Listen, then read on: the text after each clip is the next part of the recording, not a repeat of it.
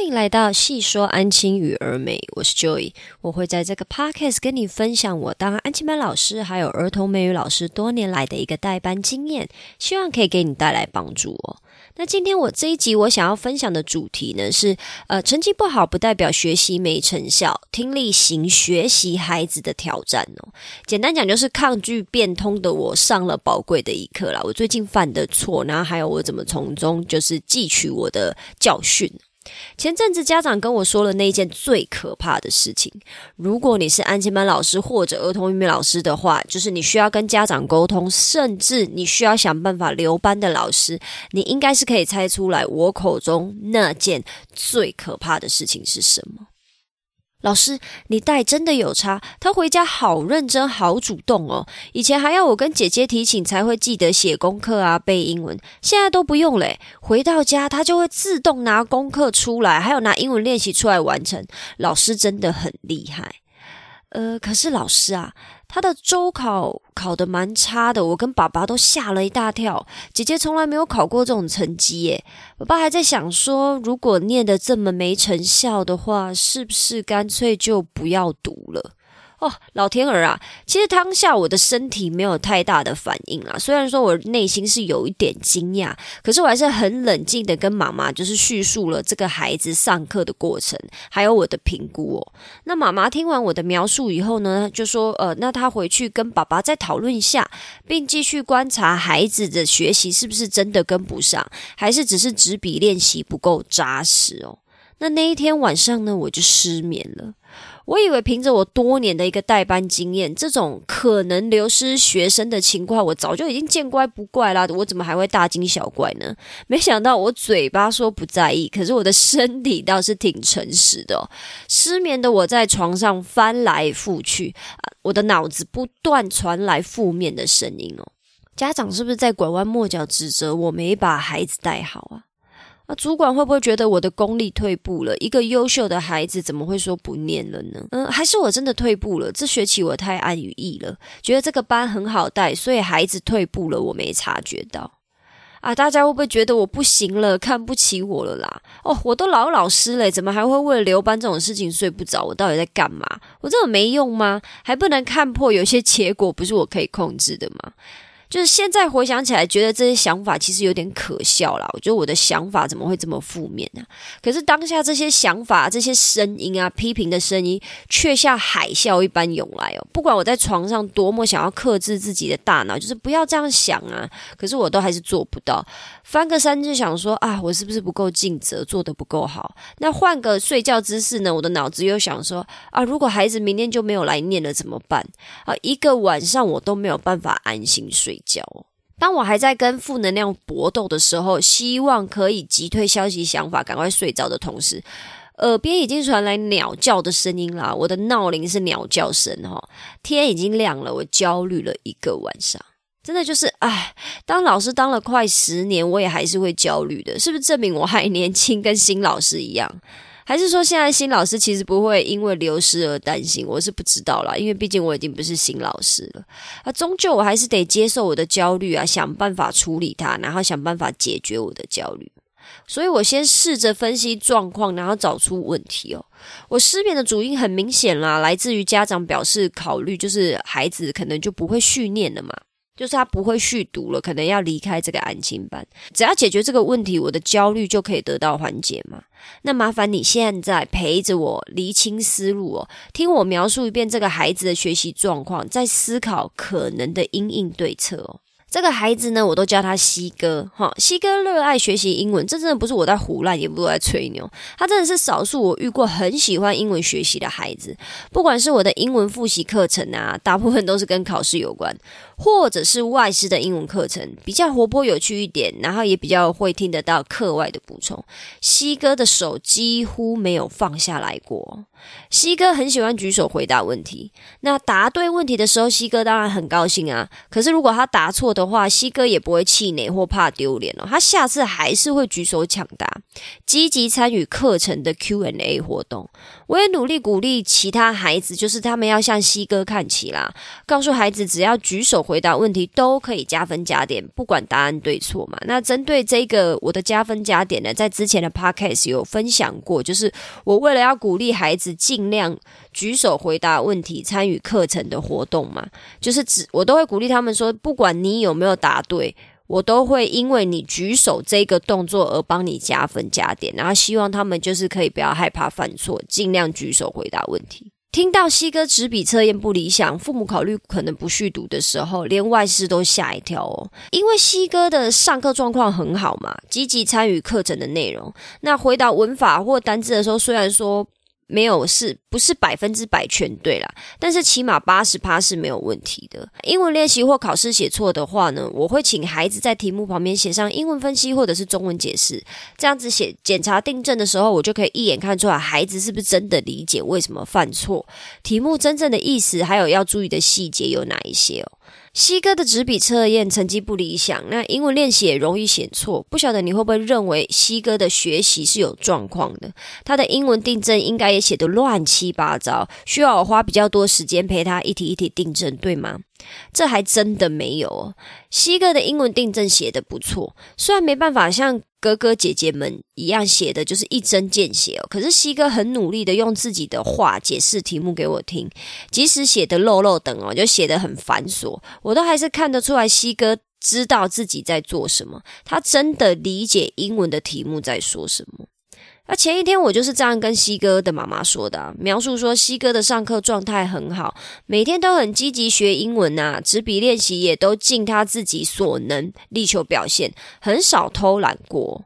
那这也是我焦虑的另外一个原因啊，就是西哥的英文学习状态很好，我也非常喜欢西哥。如果他真的因为考试成绩不理想而不读了，我真的会呕死哦。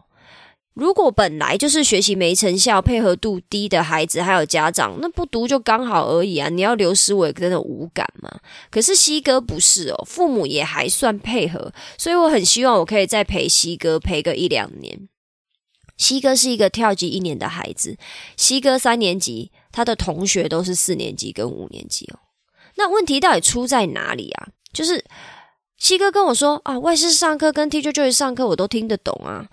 可是写错的题目，当下我看我就以为是另外一个意思啊，听到检讨的时候才知道，哦，原来是这个意思哦。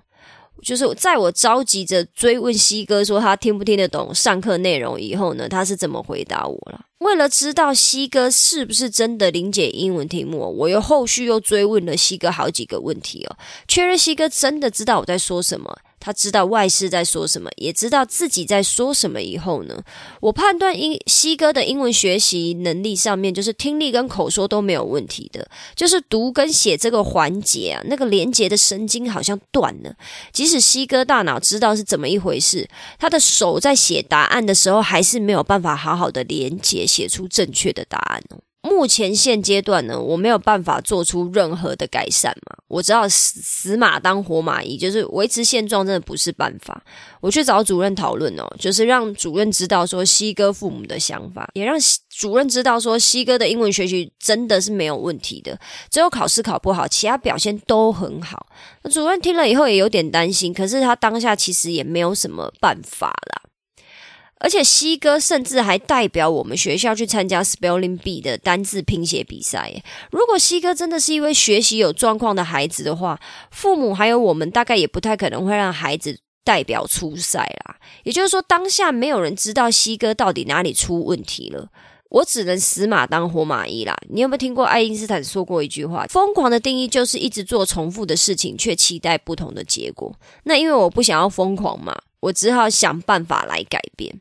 西哥是一位热爱学习英文的孩子哦，他听到父母可能不让他继续念英文了，他自己其实也很着急。那我就跟他说啦，这代表你现阶段的复习方式没有办法达到想要的效果嘛？我们是不是要改变，改变我们的复习方式了？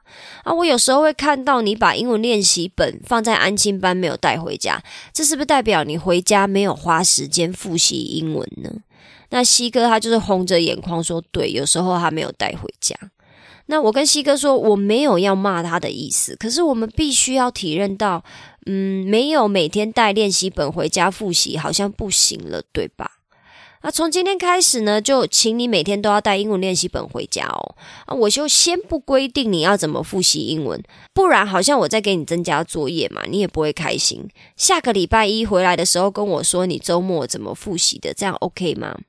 啊，西哥当然就是点点头答应了我。回家的时候，他也把练习本放到书包，没有留在学校。我每天都有复习英文十五分钟，我把写错的题目的答案用手遮起来，再自己想一次答案是什么，还有为什么是这个答案。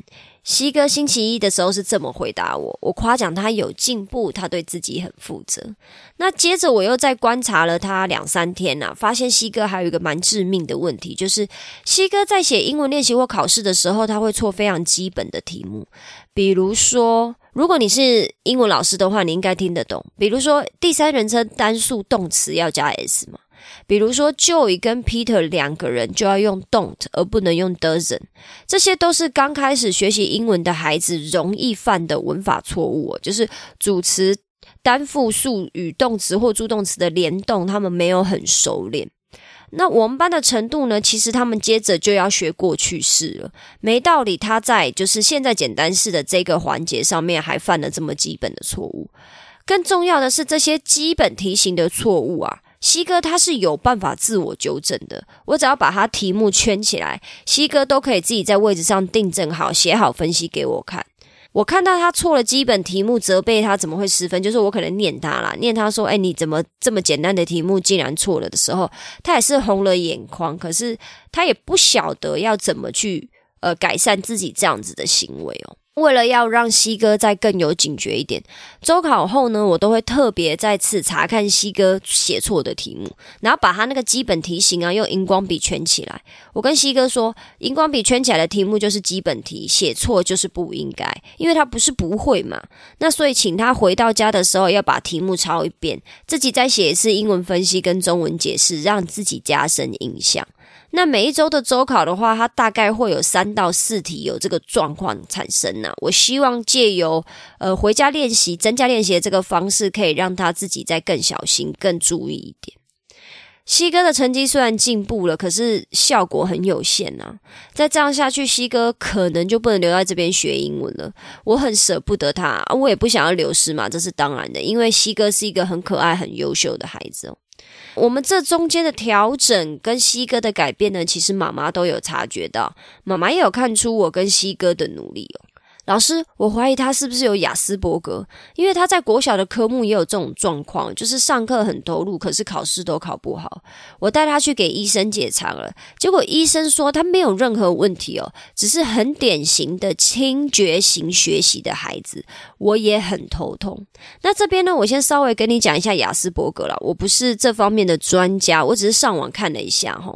就是所谓的雅斯伯格呢，其实是自闭症的一种。他们不善于与人际交往，对某些事情呢有固执的兴趣。但相对于典型的自闭症呢，呃，雅斯伯格的孩子们呢，他们是有好的语言能力跟认知能力的，属于自闭症光谱中相对轻微的一群哦。常与轻度自闭症或高功能自闭不易区分。哦，这个是我在网络上面查到雅斯伯格。简单讲，就是他有一点类似像是自闭症啊，可是他不会，呃，他们不会就是不善于沟通，他们的语言能力其实是很好的，可是又被分在自闭症那种，就是有某种程度上面的一个障碍。